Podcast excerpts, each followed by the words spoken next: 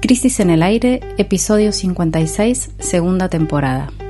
Puñalada a Bolivia, elecciones medio pelo y ponele biocombustible. Jimena Tordini y Mario Santucho analizan los tres temas más importantes de la semana. En el primer bloque de nuestro programa de hoy nos metemos a fondo con el escándalo desatado por el envío de equipamiento bélico por parte del gobierno de Mauricio Macri a las fuerzas represivas bolivianas en noviembre de 2019, justo cuando estaba teniendo lugar el golpe de Estado contra Evo Morales. En el segundo bloque analizamos el panorama electoral que se va configurando luego del cierre de alianzas que tuvo lugar esta semana y en las vísperas de la definición de quiénes serán los candidatos para los fundamentales comicios de medio término. Por último, ayer viernes la Cámara de Senadores aprobó el nuevo régimen de promoción de los biocombustibles y por detrás hay una guerra de intereses con la industria petrolera. Adiós, Adiós al capitalismo verde. al capitalismo verde. Bienvenidos a Crisis en el Aire. Hoy hemos tenido acceso a un documento que pone en evidencia dos aspectos. Primero, que el gobierno de Mauricio Macri de la Argentina en 2019 también aportó con equipamiento, con material, precisamente para que se pueda reprimir la protesta social, para poder consolidar el gobierno que rompía el orden constitucional de Yanine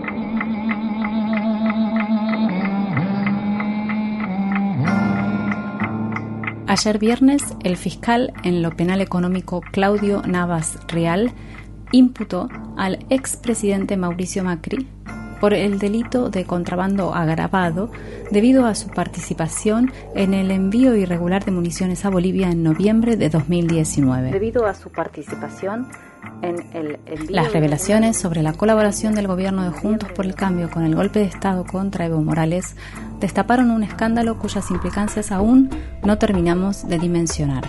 Este es el primer tema de nuestro resumen semanal de hoy.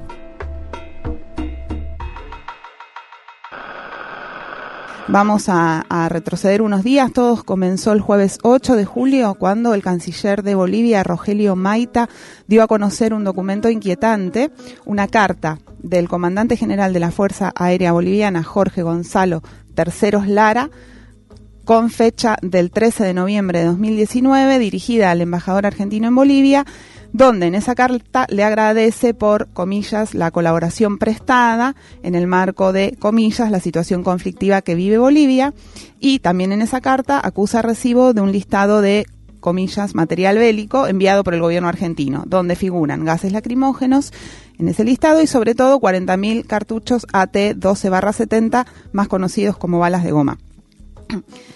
El escándalo este llegó como un reguero de pólvora a la Argentina, generó indignación en el actual oficialismo y un olímpico despegue o intento de despegue por parte de las autoridades argentinas responsables en el momento de los hechos, es decir, el macrismo. El presidente Alberto Fernández le pidió públicamente disculpas a su par boliviano Luis Arce.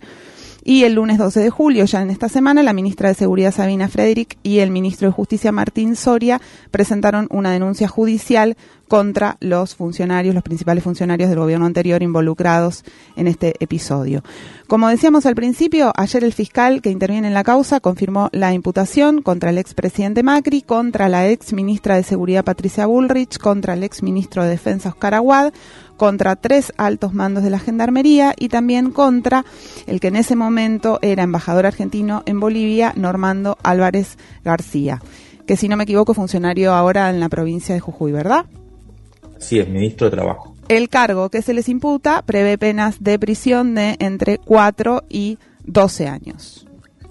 Sí, Jimé, la verdad que un escándalo importante, pero vamos a tratar de poner en contexto la noticia, ¿no? Para salir un poco solo de la espuma y entender mejor lo que está en juego. Para eso tenemos que viajar a finales de 2019, que fue cuando sucedió la secuencia en cuestión. El 20 de octubre de 2019, como seguramente te recordará Jimé, no sé si con la precisión del día, pero el 20 de octubre de, ese 2019 fueron las elecciones presidenciales en Bolivia, que dieron como ganador a Evo Morales por un poquito más de 10 puntos, lo que era una diferencia mínima necesaria para evitar el balotaje. A partir de allí comenzó un movimiento de protesta orientado a derrocar al presidente boliviano. Una semana más tarde, el 27 de octubre, Alberto Fernández ganó la segunda vuelta y se convirtió en presidente electo de Argentina. La fecha de asunción, como, como sabemos, sin embargo, no es inmediata, sino que quedó pactada para el 10 de diciembre de ese año. O sea que hasta ese día, hasta el 10 de diciembre de 2019, el macrismo se, siguió en el gobierno. El 10 de noviembre, o sea, 15 días después de, de las elecciones que tanto en Bolivia como en Argentina, la OEA publicó un informe donde afirmó que hubo fraude por parte del oficialismo boliviano y desató una tormenta destituyente. Para ese entonces ya las protestas contra Evo habían crecido, fogoneadas por la ultraderecha con, episodio, con, con epicentro en Santa Cruz de la Sierra, y se suma aquí un hecho importante, que es el acuartelamiento de la Policía Nacional que directamente se insubordina ¿no? frente al gobierno de Evo Morales. Ese mismo día, el 10 de noviembre, las Fuerzas Armadas pidieron la renuncia del presidente, confirmando así lo que muchos sospechábamos que estaba en marcha, que era un golpe de Estado. Entonces, ese mismo día, Evo Morales renunció, o sea, estamos en el 10 de noviembre, ¿no? Y se fue al exilio. Un dato menor, el, el, un dato no menor, digo, el comandante de la Fuerza Aérea que firma la carta de agradecimiento por el recibo de las municiones que ahora vamos a seguir analizando es precisamente el que en ese momento, si te acordás, Jiménez, en el momento álgido en el que estaba en el Chapare Evo con Álvaro tratando de, irse al exterior y las Fuerzas Armadas no le daban la autorización y había un avión que quería despegar y gente que iba, bueno, ese también, el que demoraba esos trámites era precisamente este comandante de la Fuerza Aérea que recibió las municiones de parte del gobierno argentino. Bueno, el 12 de noviembre, o sea, dos días después de, que Evo renuncia y se va, asume como presidenta Janine Áñez. Y aquí volvemos al asunto que nos importa, porque esa misma noche del 12 de noviembre, a las 23 y 40 exactamente, o sea, casi sobre la medianoche, partió desde el aeropuerto del Palomar, aquí en Buenos Aires, el avión Hércules del ejército argentino que aterrizó en el aeropuerto del Alto el 13 de noviembre a las 4 y 40 de la mañana, de la madrugada. En él, en ese avión, Hércules viajó un grupo de la Gendarmería Argentina conocida como Alacrán, un grupo de élite, que tenía el objetivo, que iba con el objetivo de defender a nuestra embajada en el país vecino en el marco de la conflictividad que se estaba saliendo de sus bornes, digamos. Pero ese mismo avión es el que deposita el cargamento que sería destinado a la represión de las protestas contra el golpe. Como decíamos, como vos mencionabas al principio, Jiménez, el día 13 de noviembre, ese mismo día, el comandante de la Fuerza Aérea agradece 40.000 balas de goma que habrían sido entregadas ese mismo día por el gobierno argentino. ¿Por qué es importante esta rápida cronología que, hicimos? Porque lo que, lo que es importante delimitar acá es que es evidente que el pedido de municiones hacia la Argentina fue realizado directamente por las Fuerzas Armadas de Bolivia, que ya se venían preparado, preparando para reprimir en defensa del gobierno que surgiera el golpe, ¿no? O sea, si tenemos en cuenta que el avión salió el 12 de la noche, justo cuando estaba asumiendo Añez, es evidente que la gestión se hizo en el momento de mayor inestabilidad y debe haber sido llevada adelante por la Fuerza Armada, porque el gobierno todavía ni siquiera estaba constituido, el gobierno golpista, digamos. Bueno, vamos a escuchar ahora a la ministra de Seguridad, Sabina Frederick, que le pedimos, a, quien le pedimos que, no, que nos enviara su opinión sobre cuál es la gravedad de este hecho y nos envió un audio en el que sintetiza cuál es el resultado de la investigación que realizaron esta semana desde el Ministerio de Seguridad y el contenido de la denuncia que presentaron ante la justicia. De acuerdo a la información que hemos ido reuniendo, hemos eh, identificado eh, un envío, eh, como ya es de público conocimiento, de 70.000 municiones antitumulto de calibre 1270, que efectivamente salieron eh, del país en, un Hércules tripulado por la Fuerza Aérea Argentina el 12 de noviembre del 2019 pero, eh, como decía, eh, la información eh, que hemos ido recabando indica que esas 70.000 municiones nunca acompañaron al contingente de alacranes cuyo destino era reforzar la seguridad de la embajada y la residencia del embajador y su familia, eh, y tampoco fueron utilizadas en instrucción y en mantenimiento de la aptitud, que como ya hemos dicho, este grupo Alacrán, que es un grupo especial eh, destinado a operaciones tácticas, no tiene por doctrina la capacidad ni el entrenamiento para eh, utilizar eh, estas municiones en la disuasión de manifestaciones. Eh, por esta información, más mucha otra que se ha encontrado en la MAC, en la aduana, que nos ha remitido la policía de Bolivia, termina siendo consistente con la nota de agradecimiento que firmó el jefe, el entonces jefe de la Fuerza Aérea eh, Lara de Bolivia a el entonces embajador argentino en, Bolivia. Em, la denuncia que firmamos junto con el ministro de Justicia Martín Soria, la titular de la Agencia Federal de Ingresos Públicos Mercedes Marco del Pont y yo reúne toda esa información y da cuenta de bueno la aparente existencia de una coordinación entre distintas agencias del Estado, gobernadas en ese momento por el expresidente Mauricio Macri, eh, que requirieron de la intervención y la autoridad de los responsables en su momento de las Fuerzas Armadas Argentinas y eh, la Gendarmería Nacional, es decir, eh, Aguad, Bullrich, respectivamente, y los funcionarios de la AMAC, que es la Agencia Nacional de Materiales Controlados, que depende de justicia, y así también eh, el, entonces titular de, la aduana.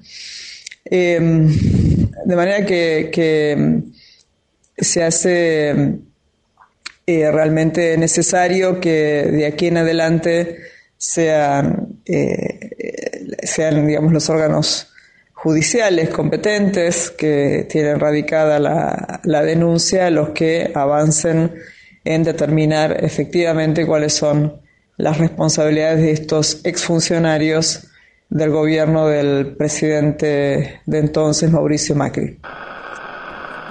Estábamos escuchando a la ministra de Seguridad, Sabina Frederick, describir qué sabemos hasta ahora, ¿no? O sea, qué elementos se fueron encontrando dentro de los registros de la misma burocracia del, Poder Ejecutivo que confirman lo que estaba en la carta, que en algún momento se puso en discusión, se intentó poner en discusión, empezaron a salir que la carta era falsa, que la firma no sé qué. Bueno, todo esto recopilado dentro del Estado argentino es lo que permite avanzar en la investigación que ya no sería tanto, eh, por lo que estábamos escuchando, en una investigación sobre los, si los hechos fueron verdad o no, sino respecto a cuáles son las responsabilidades en esos hechos.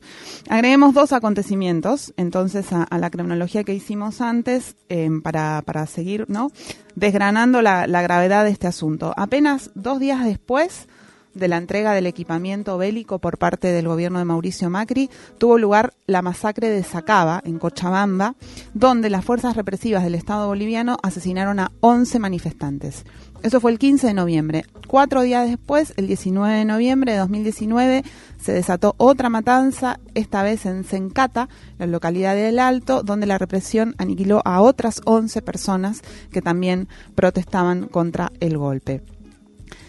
A lo largo de esta semana, de esta semana que pasó, surgieron nuevas revelaciones que dejan al desnudo las irregularidades manifiestas en el envío de, de material bélico. Por ejemplo, ahora sabemos que se enviaron por lo menos 70.000 balas de goma, de las cuales 40.000 fueron entregadas a las Fuerzas Armadas y el resto, las otras 30.000, fueron a parar a la Policía Nacional de Bolivia, la Policía Nacional Boliviana. Al mismo tiempo, las investigaciones internas que menciona la ministra Frederick dan cuenta de una estrategia de ocultamiento que compromete seriamente a las autoridades implicadas.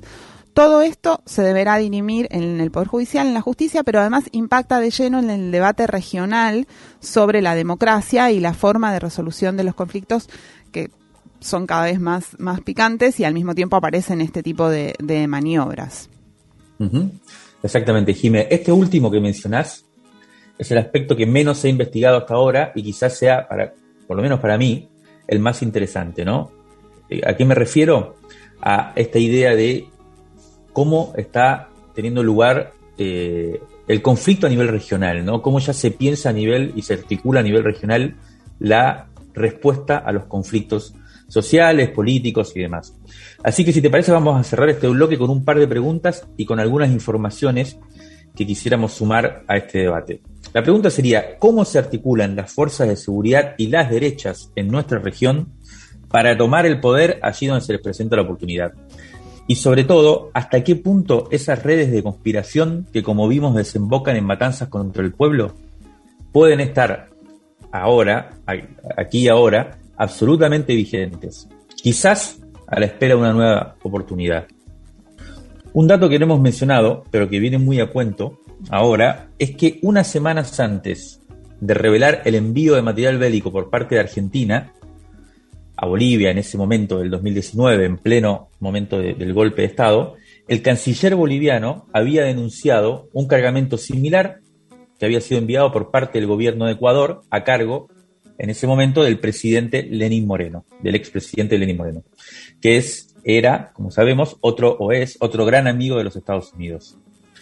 ¿Por qué es importante este dato? Porque es evidente que no fue un hecho aislado el envío de Argentina de material bélico, sino que fue una estrategia articulada al menos por tres gobiernos y seguramente por más. En este sentido hay otro hilo para tirar que puede ser bien interesante. El 30 y 31 de octubre de 2019, o sea, recordemos, ya habían sido las elecciones, ya estaba en pleno proceso de, de movilización contra el gobierno de Evo Morales y fue apenas 10 días antes de la renuncia de Evo Morales.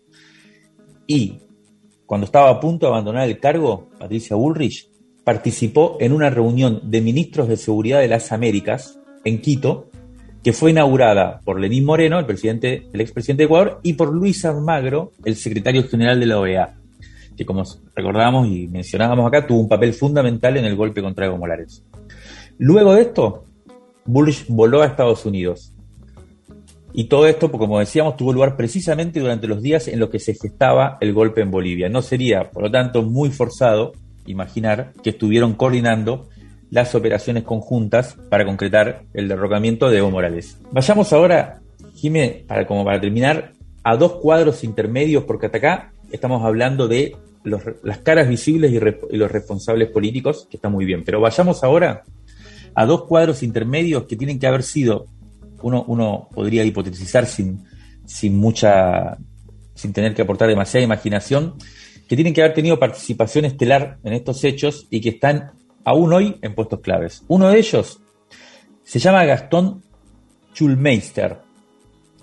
Es un cuadro, digamos, del, área de la seguridad que comenzó su carrera en la Policía Metropolitana, fundada por Mauricio Macri allá por 2010 y que en diciembre de 2015 fue nombrado por Bullrich como director nacional de cooperación regional e internacional del Ministerio de Seguridad, fue uno de los primeros funcionarios nombrados por la ministra de Seguridad.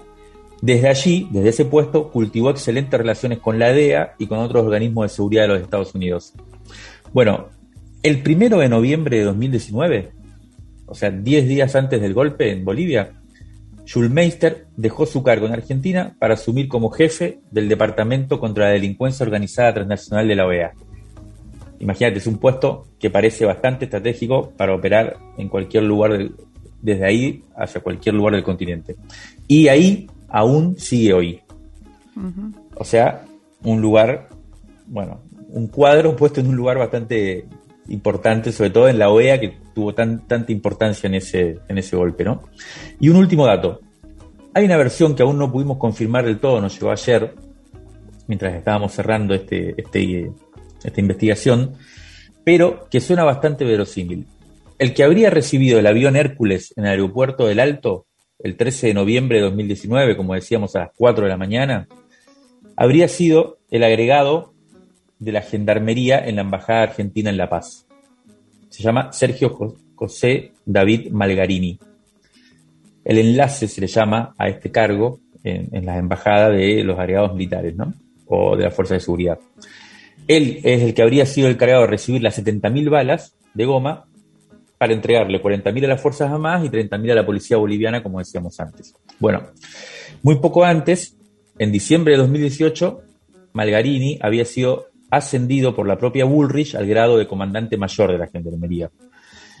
Este, acá, este aquí que luego de su regreso de La Paz y ya posteriormente al golpe de Estado en Bolivia, el actual gobierno lo nombró director de la Escuela de Gendarmería General Güemes, un cargo muy relevante en el, escalafón, en el escalafón de la fuerza y también relevante para las fuerzas, para los organismos internacionales coordinados de Estados Unidos, porque tiene que ver con la formación de los gendarmes y de las fuerzas de seguridad argentinas. Conclusión, está muy bien investigar las responsabilidades políticas de quienes gobernaron hasta hace dos años, pero también es fundamental detectar cuáles son las continuidades evidentes de estas redes que están muy articuladas con los Estados Unidos y que en cualquier momento pueden volver a actuar.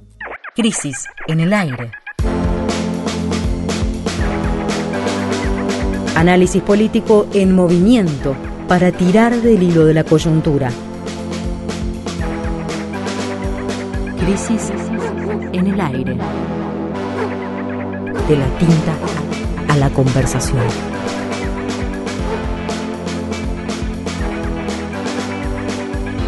El podcast, está al aire. El segundo tema de nuestro programa de hoy tiene que ver con las elecciones legislativas de medio término que ya se vienen. Este miércoles cerró el plazo para la presentación de alianzas electorales y quedó configurado un primer escenario de cómo podrían ser las PASO. Dentro de una semana, el próximo 24 de julio, termina formalmente la inscripción de las listas y se sabrá quiénes serán los candidatos. Por supuesto, y como suele pasar en estos días de cierre, todo es rosca. Todo es rosca.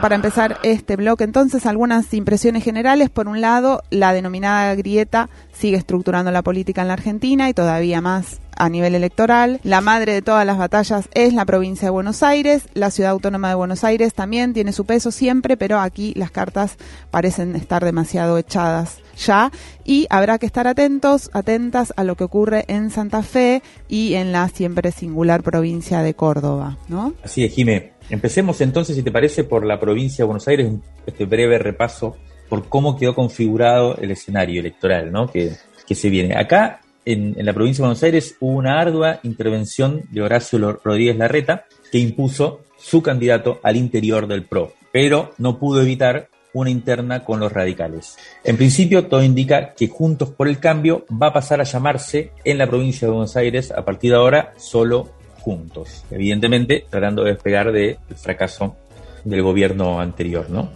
Por el lado de la UCR, de la Unión Cívica, Cívica Radical, que se plantaron y, no, aceptaron una lista de unidad, van a ir a, tratar de encabezar eh, la lista de, Juntos por el Cambio en la provincia de Buenos Aires, su, su, propia propuesta, su propia propuesta electoral en, la provincia va a ser encabezada, como se sabe, por el neurocientífico Facundo Manes, que va a estar secundado por Margarita Stolbizer, que, con quien salió y que volvió de esta manera a, a Junto por el Cambio, y también al parecer por Isela Constantini, que es la ex CEO de General Motors, que fue presidenta de Aerolíneas Argentinas durante el macrismo y renunció eh, a mitad de mandato por, por diferencias con la administración en ese momento.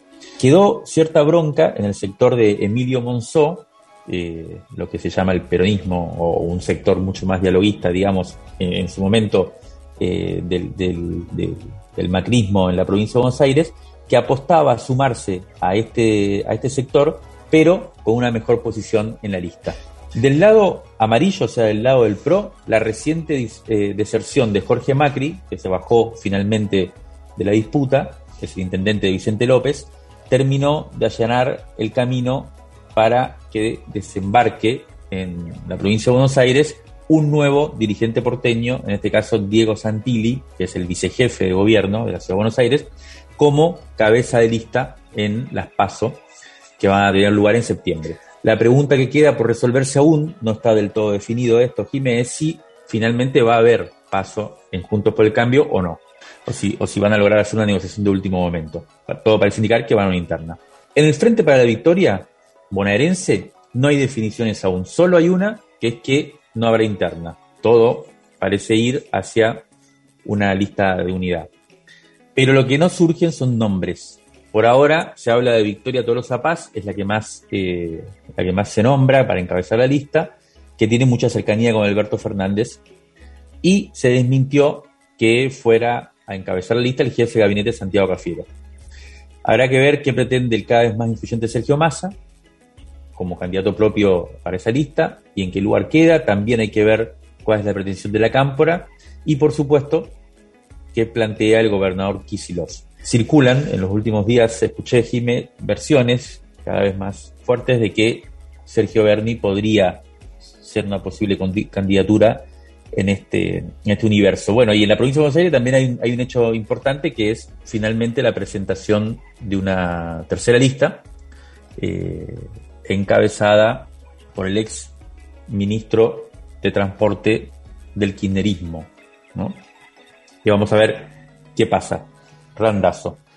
Eh, hace un par de semanas, como, como recordará Jime y seguramente los oyentes también, intentamos entrevistar en este programa de lista de la opinión pública de Eduardo Finanza, uno de los directores de la consultora Poliarquía, pero en ese momento se nos complicó la comunicación. Así que lo fuimos a ver para conversar sobre cuáles son las tendencias más de fondo que se pueden detectar y vamos a compartir con ustedes ahora algunos fragmentos de esa charla. El primer audio es sobre por qué votamos lo que votamos.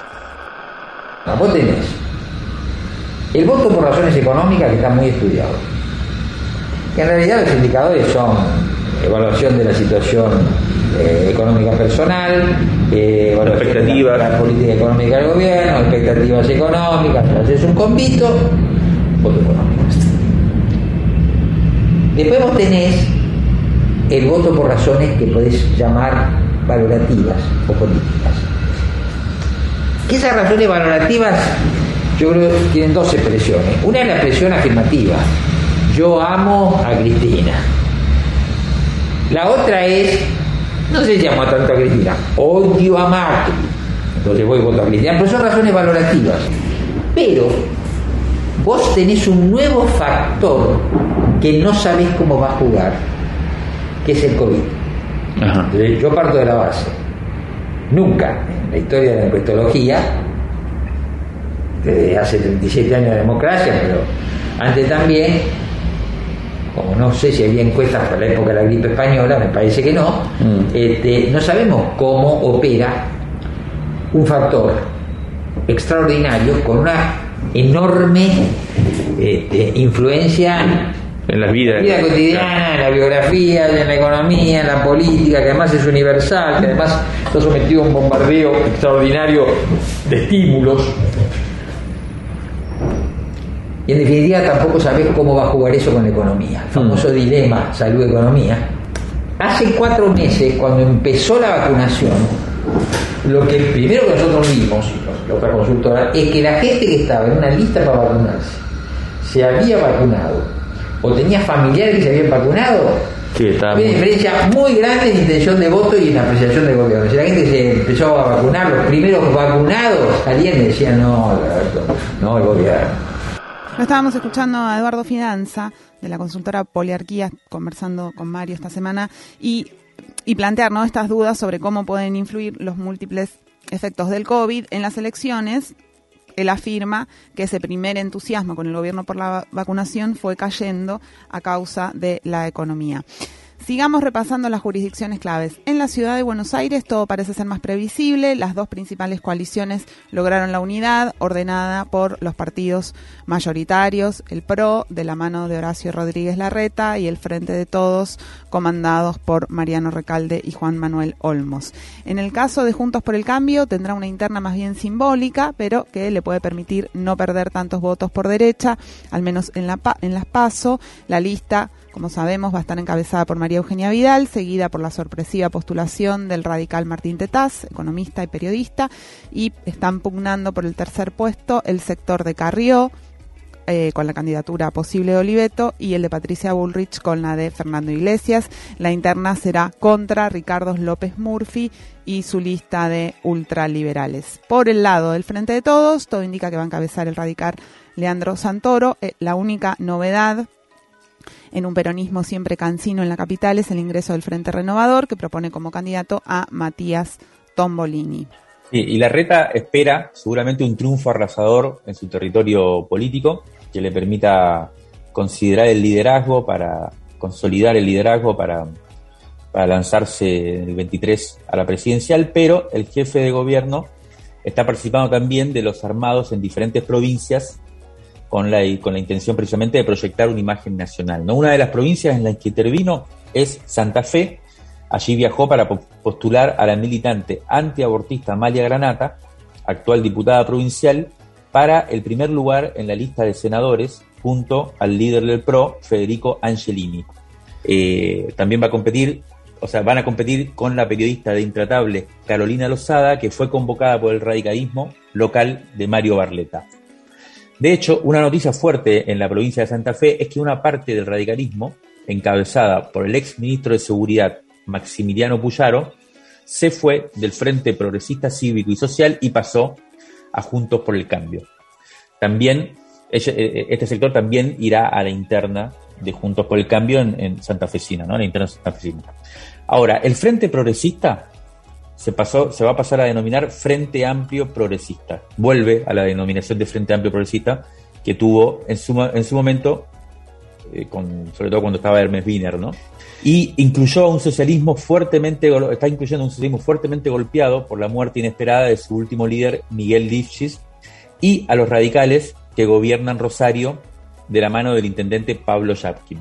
Ahí hay negociaciones para lograr una lista de unidad, pero todavía no lo logran. Por el lado del peronismo, recordemos que en Santa Fe hay tres fuerzas, ¿no? Junto por el cambio, el Frente Progresista, y está también el peronismo, que actualmente gobierna, y habrá lista de unidad en este, este sector.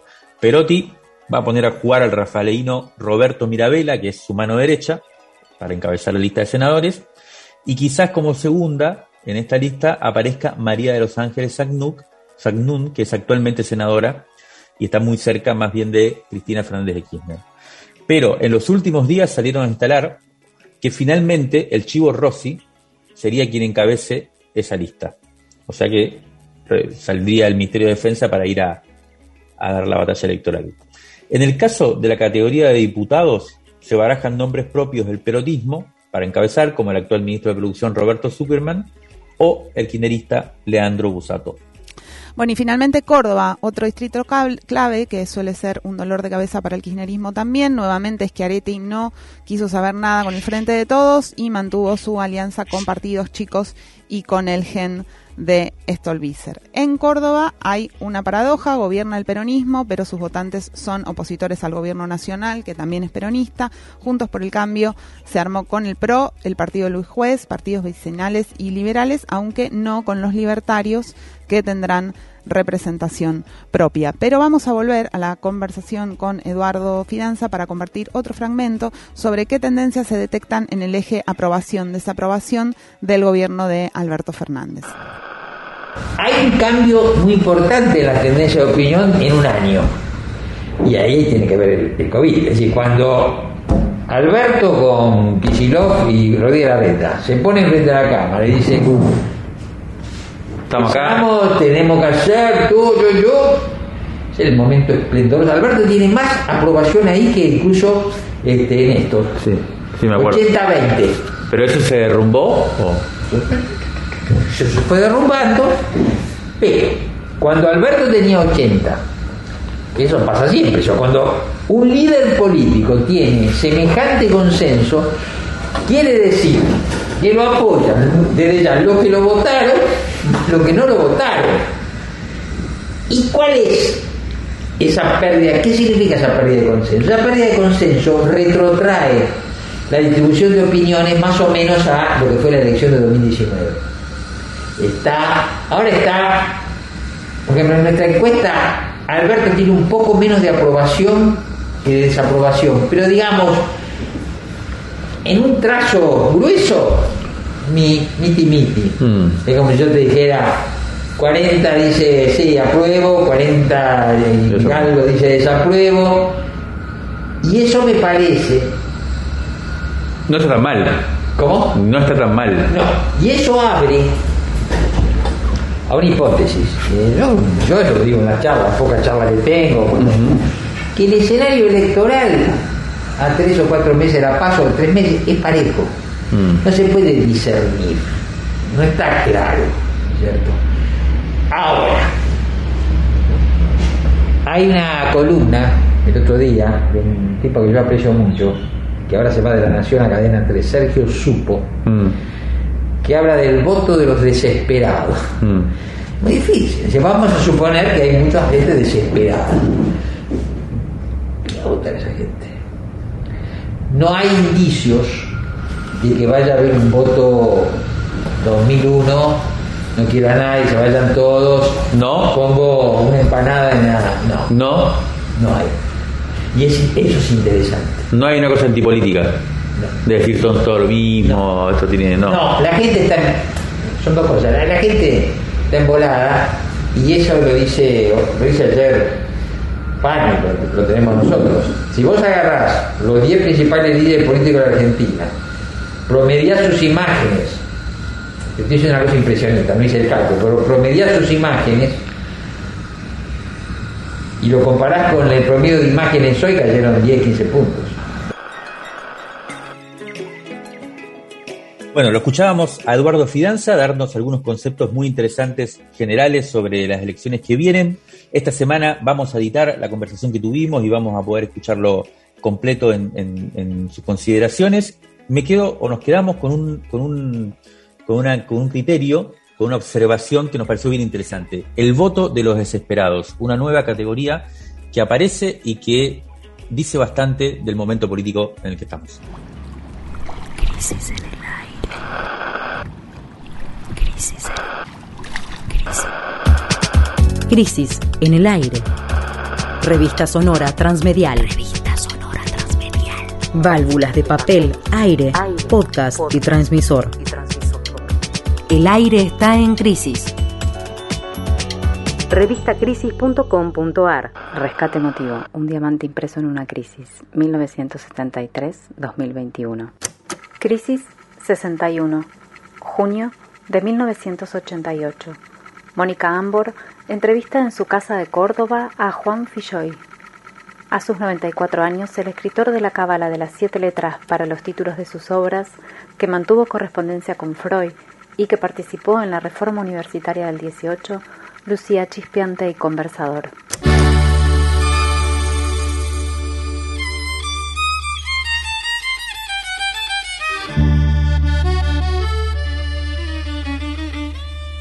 Freud tenía su residencia en Viena.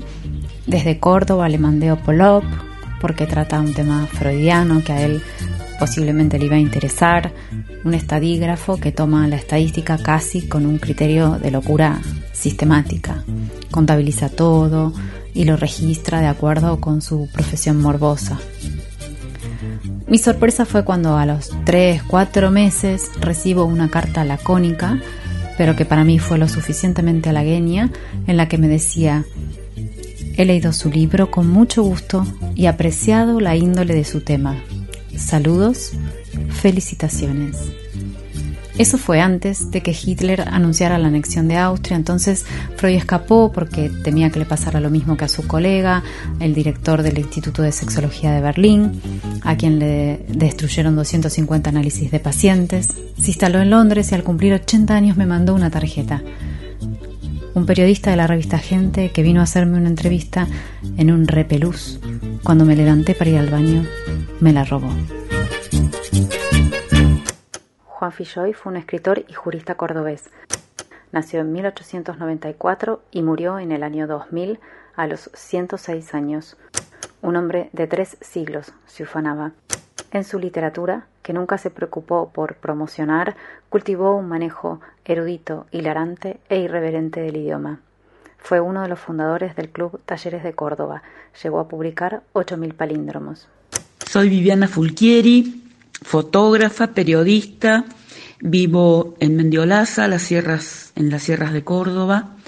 Y bueno, la verdad es que me trae un recuerdo maravilloso que atesoro esta nota que ustedes reviven sobre Juan Filloy, nota publicada en el 68, en el 88, perdón.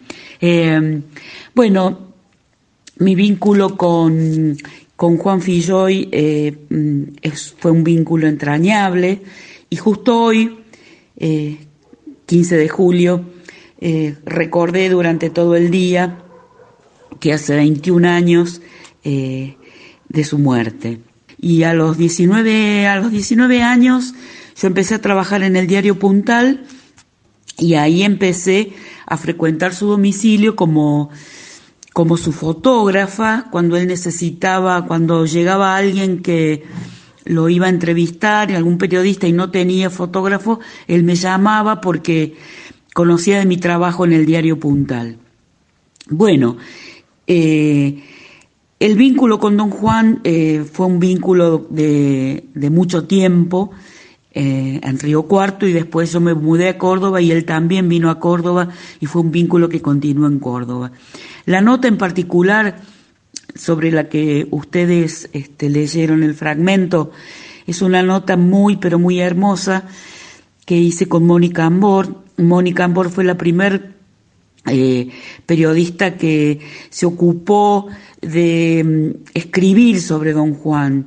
Eh, un libro un libro que, bueno que está agotado se llamó El escritor escondido y, y, es una periodista que tuvo largas largas conversaciones con Don Juan y después se hizo un libro. En esas largas conversaciones, en algunas, yo participé como fotógrafa eh, bueno, de una manera encantada, por supuesto, porque hablar con él y estar en su biblioteca era eh, llenarse de maravillas, sus palabras, su manera de hablar, su erudición, eh, su amabilidad. Y bueno, y siempre terminaba la sesión de fotografía y él este, acostumbraba a darme algún regalo. Yo me acuerdo que en una de las primeras veces que que lo fotografié, él tenía sobre su escritorio una colección de revistas Crisis, revistas a las que yo conocía, que existían, pero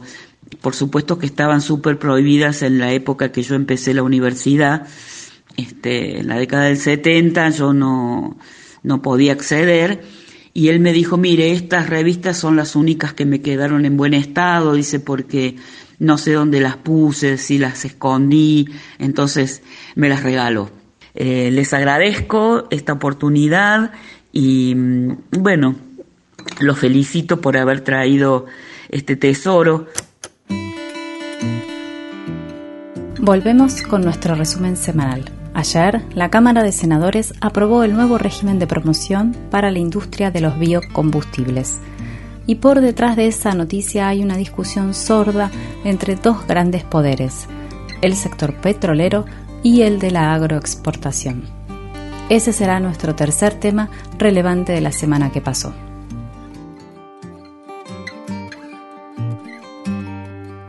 Repasemos. Cuando hablamos de los llamados biocombustibles, hablamos, por ejemplo, de bioetanol y de biodiesel. Básicamente, la diferencia es que entre estos dos es que el biodiesel se produce mediante un proceso químico aplicado a aceites provenientes de semillas oleaginosas, maíz y soja principalmente, mientras que el bioetanol surge de la fermentación de sustancias azucaradas.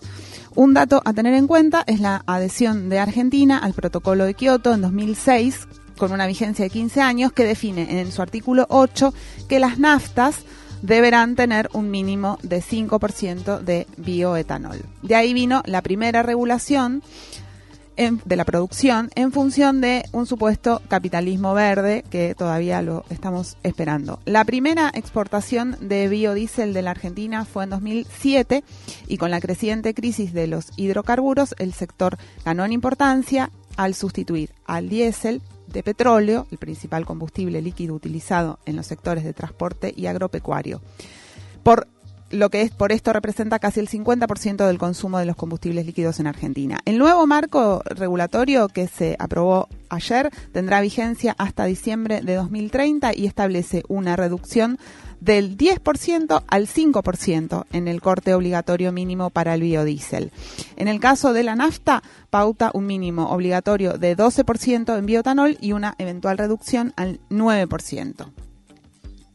Sí, veamos, Jime, quiénes son más o menos los, productores ¿no? Eh, de, biocombustibles en Argentina. Según el registro de empresas elaboradas de biocombustibles que maneja la Secretaría de Energía, hay unas 52 firmas que se distinguen en, entre grandes, medianas y pequeñas. Entre las grandes aparecen las conocidas de siempre, aparecen Cargill, Vicentini Molinos para el biodiesel, para el biodiesel y para el, el, biotanol Río Cuarto y biotanol Río Cuarto sería para la parte más de, del maíz y Bioledesma de Jujuy para los que salen de la caña de azúcar, o biotanol. En la versión oficial, el objetivo de la nueva ley es darle certidumbre al sector para desarrollarse y evitar la concentración con la mirada puesta en los puestos de trabajo.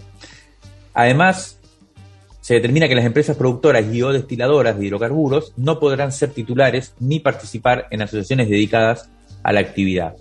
El proyecto se votó con 43 votos a favor y 19 en contra. Juntos por el Cambio fue uno de los sectores que se opuso con el argumento de que ganaba el sector petrolero como contrapartida. Pero, por ejemplo, las provincias azucareras votaron a favor.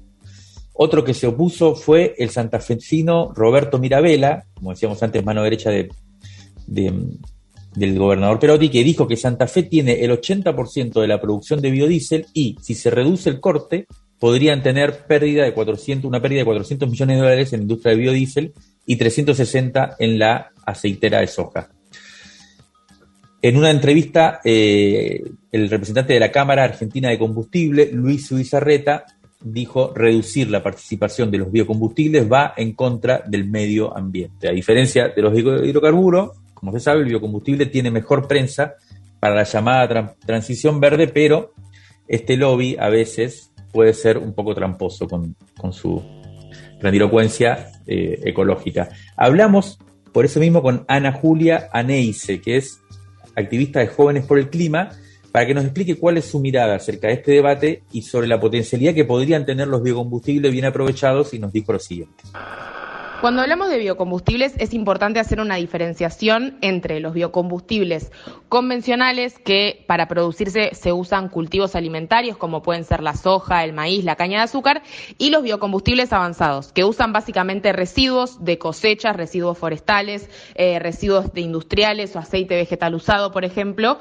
Y entonces en función de qué biocombustible estemos hablando, bueno, cada biocombustible tiene un impacto ambiental diferente. Ahora bien, sin lugar a dudas, en la son una alternativa en el marco de esta transición energética para emitir menos gases de efecto invernadero eh, en vistas de la crisis climática asociada al uso de combustibles fósiles. En Argentina en este momento se está discutiendo el corte em, en relación a los biocombustibles de primera generación, fundamentalmente biodiesel y bioetanol.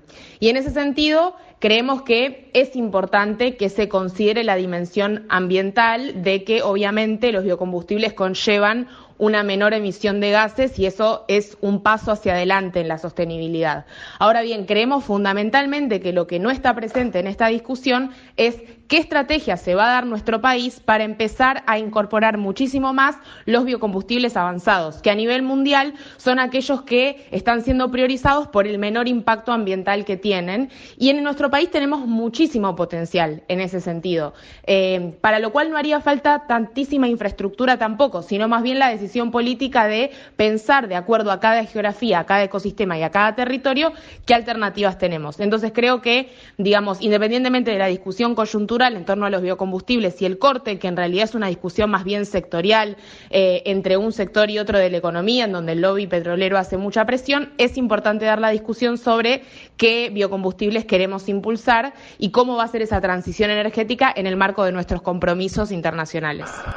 Estábamos escuchando a Ana Julia Neise de Jóvenes por el Clima hacer una diferenciación bien clara ¿no? entre biocombustibles de primera generación y los convencionales. Estos últimos, los convencionales, los que están vinculados a, la soja, son los más criticados por sus consecuencias.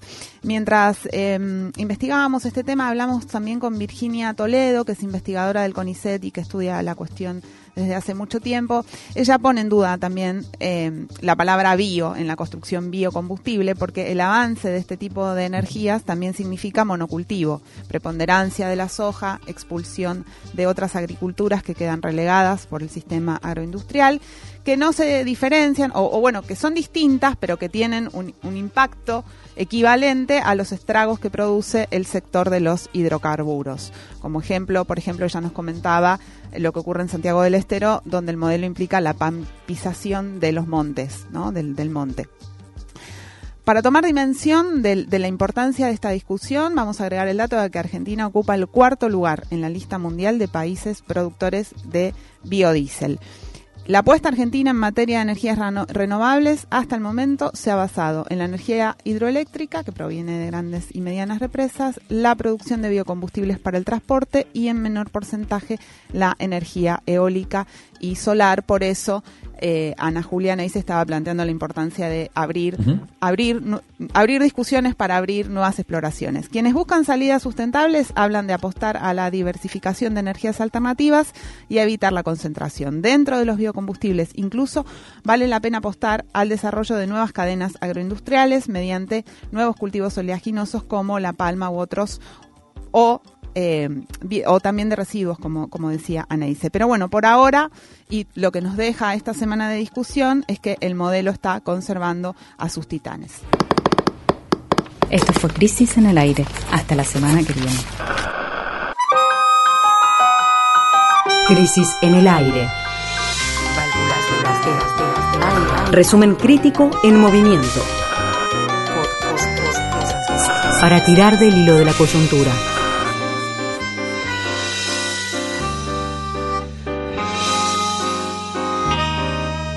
De la tinta a la conversación. Crisis en el aire. Nos volvimos futboleros para contarte la historia del Pulguita Rodríguez, un ídolo popular. En este nuevo programa de Metacrisis habrá mucho fútbol, goles, gambetas, caños, pero también mucha rosca, sobre todo rosca peronista. Así que anda calentando que el próximo lunes a las 20 horas salimos a la cancha por el canal de YouTube Lofi Contenidos. Somos arroba metacrisis-tuc. Periodismo desde la periferia.